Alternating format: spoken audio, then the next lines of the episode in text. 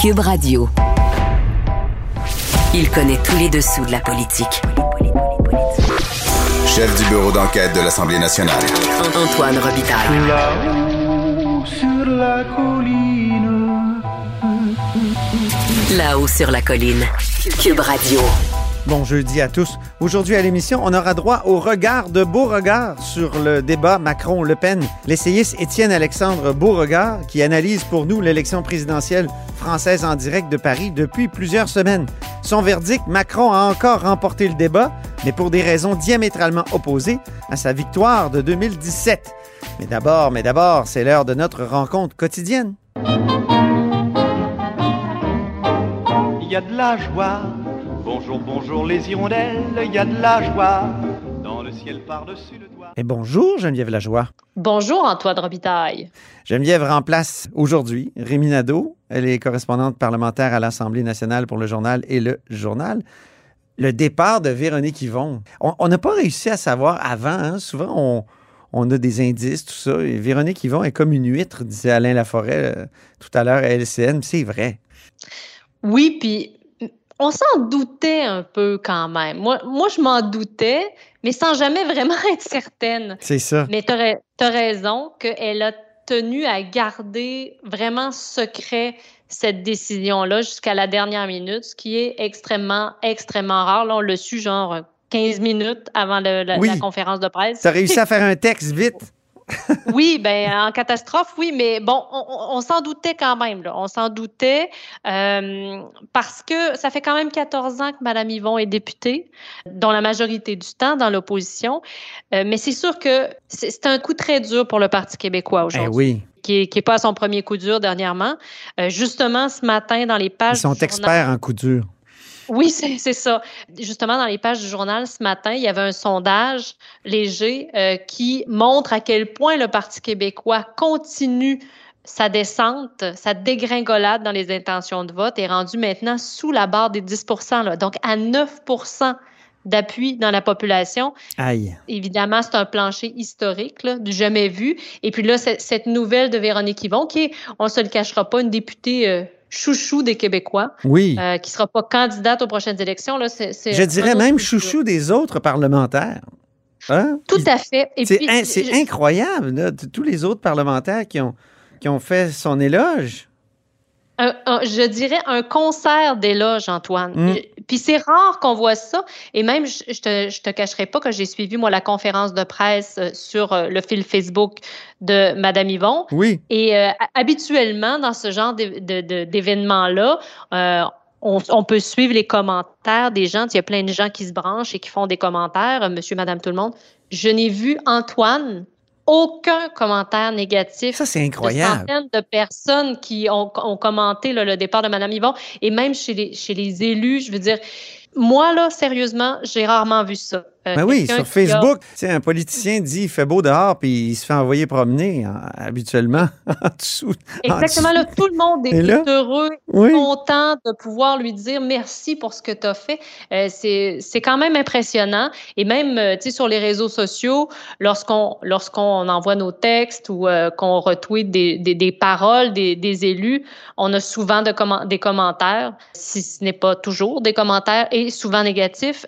Dans ce cas-ci, je n'en ai vu encore une fois aucun. C'est quand même incroyable. Moi, ce qui me vient à l'esprit lorsqu'on on voit qu'elle s'en va, c'est le contraste avec le départ de Catherine Dorion euh, il y a quelques semaines. C'est incroyable. Parce que Véronique Yvon, elle dit l'opposition, j'y ai trouvé mon compte. Puis, euh, donc, elle a accompli des choses. Euh, Elle, elle a utilisé l'institution même pour euh, changer les lois en matière d'aide médicale à mourir. C'est pas rien. Puis elle l'a fait de l'opposition. Elle a été brièvement au pouvoir. Et et- tu sais, je, je pense que tout le monde lui disait à l'époque, c'est pas possible de changer cette règle-là. La Cour suprême a décidé en 1992. Donc, les juges avaient parlé, on pouvait rien faire. Et, comment dire, elle a, mené ce dossier-là à bout de bras, puis de façon non partisane, puis elle a réussi à faire quelque chose. Et ça, je trouve qu'on doit... Je pense que c'est pour ça aussi que son départ est euh, accompagné d'un concert d'éloges. Tout à fait. Puis c'est pas la, la- la seule chose en plus qu'elle a faite de manière transpartisane, qui est Ben un peu euh, c'est un peu antipolitique, là, la transpartisanerie. Je veux ben dire, oui. Tu te souviens des blagues euh, à souvent. l'époque Marois, on disait Véronique Yvon, est-ce qu'elle fait vraiment de la politique Hein? Même dans son entourage, on disait ça. Exactement. Et puis, tu sais, on se le cachera pas, des fois, pour les journalistes, les gens très nuancés comme Madame Yvon, des fois, c'est c'est moins le fun parce que, bon, euh, pour citer, euh, c'est moins des sorties euh, euh, intenses, oui, percutantes, mais elle réussissait quand même à tirer son épingle du jeu. Euh, c'est un peu l'anti-politicienne, comme je disais. Euh, donc, la transpartisanerie, elle l'a aussi appliquée récemment pour les tribunaux, pour les personnes euh, victimes de violences sexuelles. Oui. Euh, donc, c'est un autre dossier transpartisan où elle a été impliquée. Et, donc, on voit que c'était un peu sa manière, justement, d'aborder la politique. Euh, très. Et on, on en avait parlé une fois, elle et moi. Oui. Une manière d'aborder la politique très féminine. Euh, et puis, on l'avait vu même, elle, elle était d'ailleurs membre de l'équipe du tonnerre de l'opposition, là, des trois euh, députés de l'opposition euh, femmes qui euh, ont talonné le ministre de, de l'Éducation, Jean-François Roberge, là, ces dernières Oui. années. Hein, quand on passe à Marois Risky, Christine Labrie de Québec solidaire, donc Marois Risky du, du Parti libéral et Véronique Yvon du Parti québécois. Donc, elle a fait partie de cette, cette espèce de club Et c'est bon que tu soulignes ça parce que tout, toute euh, transpartisane qu'elle pouvait être, elle était capable d'être percutante dans ces dossiers-là. Je pense à une sortie récente contre le ministre de la Famille à l'Assemblée nationale, euh, contre Marguerite Blais aussi, en rappelant la responsabilité ministérielle. C'était percutant, mais c'était étayé. C'est ça qui était- qui, qui faisait la force de ces interventions. C'était intéressant, ça ajoutait au débat. Et justement, à cause de son aura un peu euh, de, de, de, de, femme très, très à son affaire, euh, euh, très nuancée et qui peut être aussi, euh, qui peut faire de la politique autrement, quand elle attaquait euh, véritablement euh, quelqu'un ou en tout cas un, un comportement, un choix politique, euh, ça avait donc plus d'impact presque que lorsque Oui. c'est quelqu'un qu'on est habitué à entendre crier. tu sais. Exactement. On, on peut d'ailleurs l'écouter, on a un petit extrait de Madame Yvon tout à l'heure en conférence de presse. Pour ceux et celles qui tenteraient, c'est des choses qui pourraient arriver, d'extrapoler un lien entre ma décision et notre position dans les sondages, entre ma décision et le résultat dans Marie-Victorin, sachez qu'il n'y en a pas. Les sondages ne m'ont jamais fait peur. D'ailleurs, j'en ai fait mentir plusieurs à la dernière élection, ici même à Joliette. Et quant à Marie-Victorin, ma décision était arrêtée et connue de mon chef plusieurs semaines avant l'issue du scrutin. Si je ne l'ai pas communiqué publiquement avant, c'était simplement pour ne pas créer de possibles interférences dans la campagne que nous menions. Donc, son départ n'est pas lié, dit-elle, euh, au sondage, au mauvais sondage du Parti québécois. Non, évidemment, ça ça, ça, ça a certainement pas aidé non plus, là, mais mal- malgré tout, elle est là depuis 14 ans. Je ne sais pas si le Parti québécois était en si bonne posture qu'on pouvait l'imaginer former le prochain gouvernement si la décision aurait été euh, euh, différente. On ne le saura jamais de toute façon et elle ne répondra certainement pas à cette question-là. Mais reste que pour le Parti québécois, il va y avoir un comté vacant, en tout cas pour un petit moment.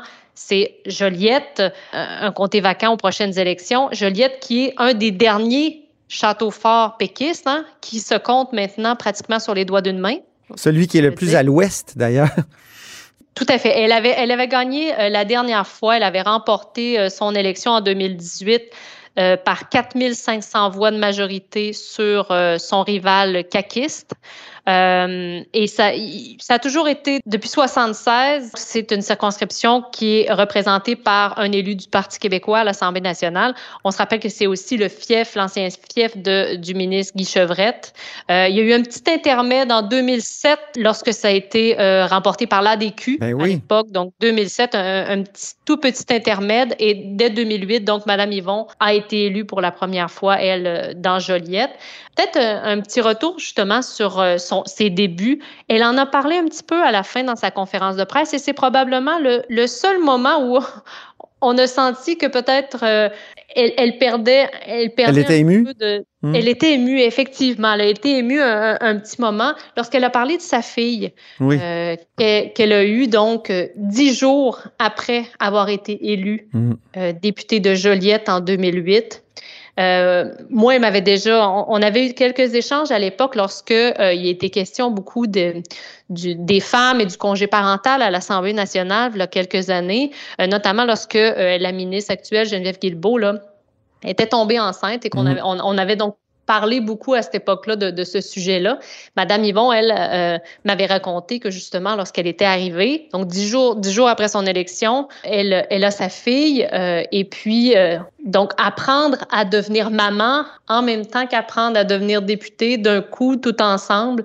Et à cette époque-là, évidemment, c'était quand même différent. Il fallait se fondre dans le moule, il fallait faire, faire partie du boys club finalement, et donc faire la politique comme les autres, euh, être là tout le temps, ne pas avoir de temps pour sa famille. C'était un, petit peu ça euh, en 2008. Ça fait pas si longtemps que ça, Antoine. Ça, aussi, le, le, le, la condition des femmes à l'Assemblée nationale, c'est quelque chose qui l'a toujours euh, interpellé. Et euh, je me souviens encore récemment euh, qu'elle se disait un peu déçue de ne pas avoir réussi à euh, amener une halte garderie encore à l'Assemblée nationale. Ça, ça risque, ça, c'est dans les plans, ça s'en vient, mais c'est tellement long depuis le temps qu'on en parle. Donc ça, c'est ça, c'est une autre de ses préoccupations. Euh, Lorsqu'on avait eu des- plusieurs conversations à ce sujet-là, là, Madame Yvon était préoccupée par ça, la place des femmes en politique, et elle a tenu d'ailleurs dans son point de presse à remercier Pauline Marois Oui. pour euh, pour l'exemple qu'elle a été pour elle. là. Euh, donc, euh, et puis c'était aussi la porte-parole en matière de famille récemment. C'est important pour elle. Puis on a senti que justement, quand elle a parlé de sa fille, de son conjoint, elle a dit euh, j'ai besoin d'un espace de liberté, de normalité. Oui, parce que la vie sortir politique, de c'est... la bulle. Oui, c'est vrai. En sortir de la bulle, c'est pas facile. là. Justement, quand tu es un élu, euh, c'est pas c'est pas une vie normale effectivement. C'est pas des conversations tout le temps normales, des débats normaux, euh, euh, des joutes parlementaires. C'est un peu c'est un peu à la marge parfois de la société. C'est là qu'on le voit. Mais en même temps, c'est une bulle qui est ouverte sur tous les sujets qui préoccupent la société. C'est le paradoxe. Oui, on peut parler de bulle, mais c'est en même temps là où sont traités plein de, questions, ou toutes les questions, en fait, qui, touchent les gens. Alors, euh, voilà. Merci beaucoup, Geneviève Lajoie. Fait plaisir, Antoine.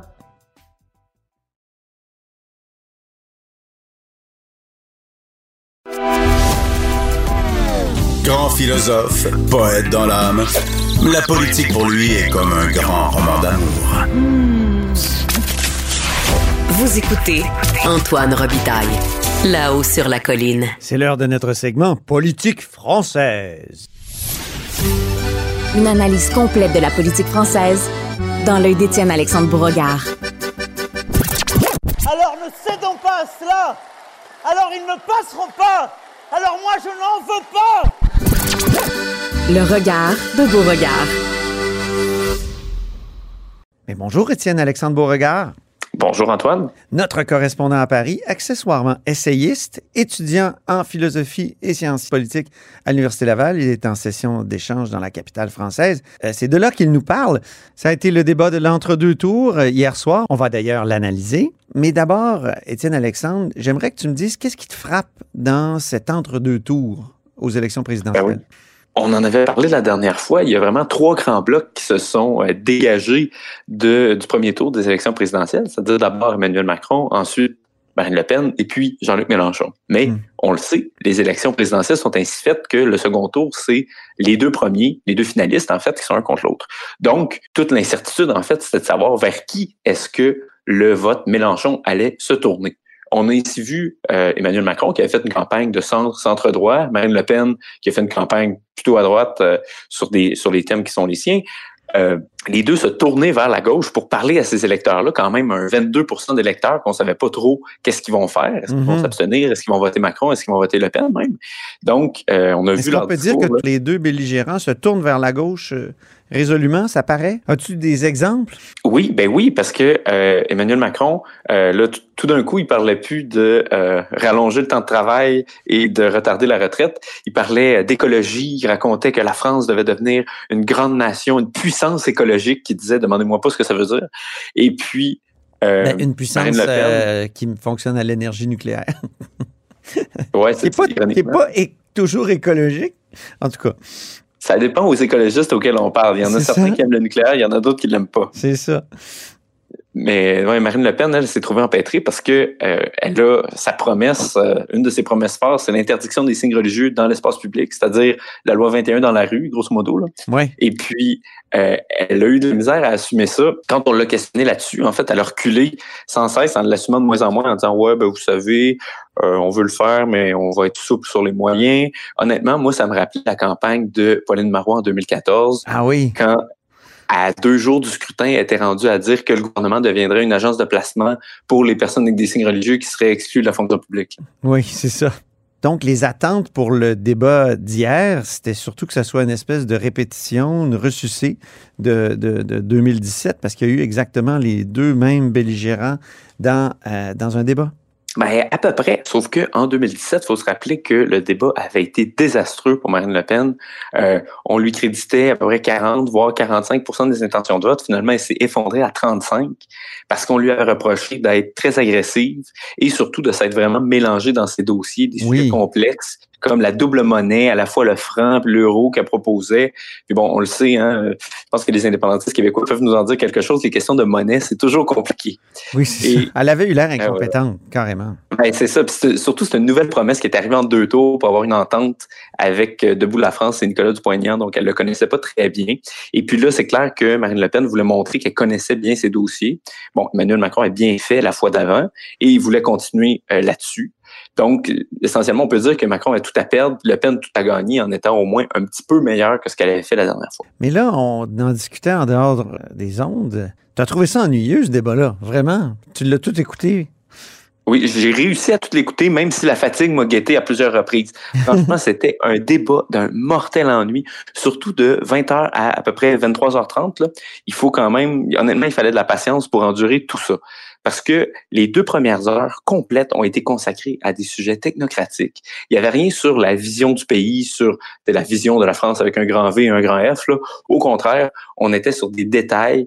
Euh, J'ai souligné quelques trucs là, qui m'ont paru tellement lunaires. Les candidats nous parlaient d'importation de fruits étrangers, de la consultation des pêcheurs français, mais dans les deux premières heures, il n'y a pas eu un mot sur l'insécurité, pas un mot sur l'immigration, quand c'était des sujets euh, qui ont occupé toute la campagne. Et il y en a beaucoup sûrement qui étaient déjà couchés quand on a abordé ces questions-là. Ah oui, c'est ça. Donc ça, ça, peut être vraiment euh, nuisible à Marine Le Pen, parce que ben c'était ses thèmes. Mais exactement. Puis on dirait, on, regardait ça euh, avec euh, des amis avec qui je l'écoutais, on aurait dit un, espèce de match d'érudition pour voir qui est-ce qui peut être le premier fonctionnaire de France. Là. Ah Mais oui. on était tellement loin dans la technocratie. C'est le côté scolaire, hein, de, parfois, de la politique française qui rappelle la culture scolaire française qui, qui, est très axée sur euh, le par cœur, le, le, fait qu'on essaie de démontrer qu'on sait beaucoup de choses, qu'on a un savoir encyclopédique, comme disent les pédagogues avec mépris. Mais exactement, c'est une espèce de, de, récitation, là. Et bien sûr, ça avantage structurellement Emmanuel Macron parce que c'est un technocrate lui-même qui va toujours gagner la guerre des chiffres et accessoirement, il est quand même président depuis cinq ans. Donc, on peut supposer qu'il a appris un petit peu ses dossiers. Puis il est fort, il a une grande intelligence et il s'exprime plutôt bien. Ah oui, oui, tout à fait. Sur ces questions-là, il est très bon. Puis justement, si ça avait porté peut-être plus sur la vision, c'est là qu'il aurait pu perdre des points parce que euh, c'est vraiment un, grand amateur de l'Union européenne qui est plutôt critiqué par les Français, euh, qui a eu des, déclarations souvent dures par rapport à, l'identité nationale de France. Mais ça, c'est des choses qui ont été un peu balayées sous le tapis mm-hmm. euh, par, par le débat. Mais en Mais même tu me disais aussi que lui-même a changé entre la première année ou même la, la dernière campagne électorale où il disait des choses comme il n'y a pas de culture française. Ah, et là, là, il est un peu plus enraciné qu'il l'était, non? Euh, tout à fait, mais il aime quand même se servir de l'Union européenne pour taper sur la tête de ses adversaires, euh, particulièrement Marine Le Pen, en disant Ah là, elle nous amène vers un Frexit. Un, petit peu comme l'épouvantail référendaire chez nous. Hein. ah oui, c'est son ah côté Marc Tanguay. Ben, à peu près, parce que c'est pratiquement ce que les libéraux peuvent dire à la CAQ. Des fois, ils disent Ah là, vous avez telle proposition, vous dites que vous voulez pas sortir de l'Union européenne, mais si vous la faites, ça va provoquer un Frexit caché. Ah oui, non, non, c'est l'accusation du, souverainiste caché qui revient. C'est ça, le crypto-souverainiste. Mais pratiquement. Mais, ça fait que Le Pen, elle, euh, est comme euh, honteuse de son aspect euh, de droite, de, son, de son discours de droite. Elle hésite à, le tenir clairement. oui, ben parce qu'en fait, on l'a pas vraiment entendu parler des thèmes qui sont classiques de la droite dans ce discours-là on en avait parlé la dernière fois. Euh, Mm. Après le premier tour, la première chose que Marine Le Pen a dit, c'est je veux être la candidate de la justice sociale. Et puis c'est ça qu'elle a fait pendant tout le discours. Hein. Elle se réclamait des pauvres, des oubliés, des handicapés. Mais à- Ben oui, on aurait dit Amir Kadir. Ben, ben, par moment, oui, ben, presque Manon Massé dans ce qu'elle peut avoir de, euh, je veux pas dire larmoyant, mais de, de, de, de théâtral quand elle, elle prend la défense des marginaux et tout. Marine Le Pen était vraiment dans ce rôle-là en disant, Monsieur Macron, vous avez, vous avez manqué d'empathie et tout. Donc, elle se positionnait vraiment, disons, dans les affects de gauche dans ce Mhm. débat-là. Mais ce qui fait que les voix de Zemmour seront pas nécessairement reportées sur le, la candidature de Marine Le Pen. Ben, c'est très possible parce que si on, on donne une qualité à Éric Zemmour comme homme politique, ce serait sans doute pas l'empathie. hein. C'est plutôt l'inverse des fois. Et puis, probablement pas le discours que ses supporters s'attendaient euh, pour reporter leur vote. Bon, le cliché, là, c'est de demander à l'analyste euh, Étienne Alexandre, est-ce qu'il y a eu un gagnant? Eh ben, écoute, euh, on va répondre euh, au cliché. Oui, Euh, il y a eu un gagnant, c'est Emmanuel Macron. Puis comme on, en discute depuis tout à l'heure, disons que le format l'avantageait. Mais moi, je pense que c'était pour des raisons opposées à 2017. Parce qu'en Ah oui. 2017, on avait dit Macron est vainqueur parce que euh, Le Pen ne connaissait pas des- ses dossiers. Puis surtout parce qu'elle a été trop agressive. Dès la première minute, elle l'attaquait avec des mots très, très durs. Mais elle a eu une attitude tout à fait opposée euh, durant le débat. Là. On dirait que pour pas sembler agressive, elle a pas attaqué du tout. Elle a juste encaissé les coups. Euh, parfois, elle justifiait même comme si elle lui devait quelque chose. Puis Macron, ah là, lui, il était haut de sa superbe. Il la regardait d'une attitude condescendante, presque professorale. là. Puis franchement, le langage non verbal, si les auditeurs vont voir les images du débat, ils vont voir que c'était quand même quelque chose. Euh, quand euh, Marine Le Pen parlait, on voit qu'Emmanuel Macron, il avait les mains dans la figure, il avait les bras croisés. Ouais. Il avait un air presque blasé, méprisant, là, comme s'il savait pas trop pourquoi il l'écoutait. Euh, puis on- Mais il y a eu vraiment une attaque qui a porté, je pense. C'est l'attaque sur la Russie. ben oui, c'est sûr que c'est à la mode maintenant. C'était mais- fort, c'était quand même fort comme, comme attaque. Elle n'a pas vraiment répliqué, Marine Le Pen. Ben non, c'est ça, parce que euh, pour mettre en contexte un petit peu, il faut dire qu'en 2015, quand euh, euh, Marine Le Pen voulait financer sa campagne de 2017, elle avait besoin d'un emprunt, parce que bon, son parti n'avait pas l'argent pour faire la campagne, Mhm. et il n'y a aucune banque française qui a voulu prêter de l'argent. Donc, elle a dû se tourner vers une banque russe.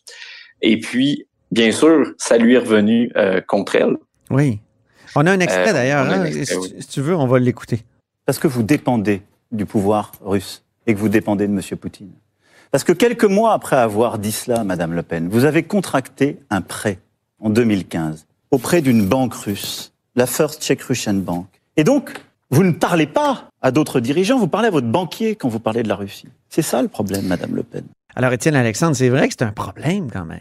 Ben oui, c'est clair que c'est ben un oui. problème. Puis surtout, la ligne est très bien envoyée quand Oui. même. Quand vous parlez à la Russie, vous parlez pas à un autre chef d'État, vous appelez la banque. C'est vraiment pour, pour dire que son adversaire est dépendant d'un pouvoir étranger, surtout un pouvoir étranger qui est très mal vu en ce moment à cause de la guerre en Ukraine. C'est parfait. Oui. Mais on aurait pu s'attendre quand même à ce qu'elle l'apostrophe en lui disant, ben quand même, vous, vous confiez les clés de l'État à un cabinet de conseil américain avec euh, McKinsey, qui est Mm. quand même une affaire qui occupe beaucoup de bruit euh, dans les dernières semaines. Oui, remets-nous en contexte là-dessus, justement, McKinsey, là, parce que c'est euh, c'est pas tout le monde qui a suivi ça, d'une part, puis d'autre part, ça me fait penser à une affaire avec euh, Dominique Anglade puis François Legault.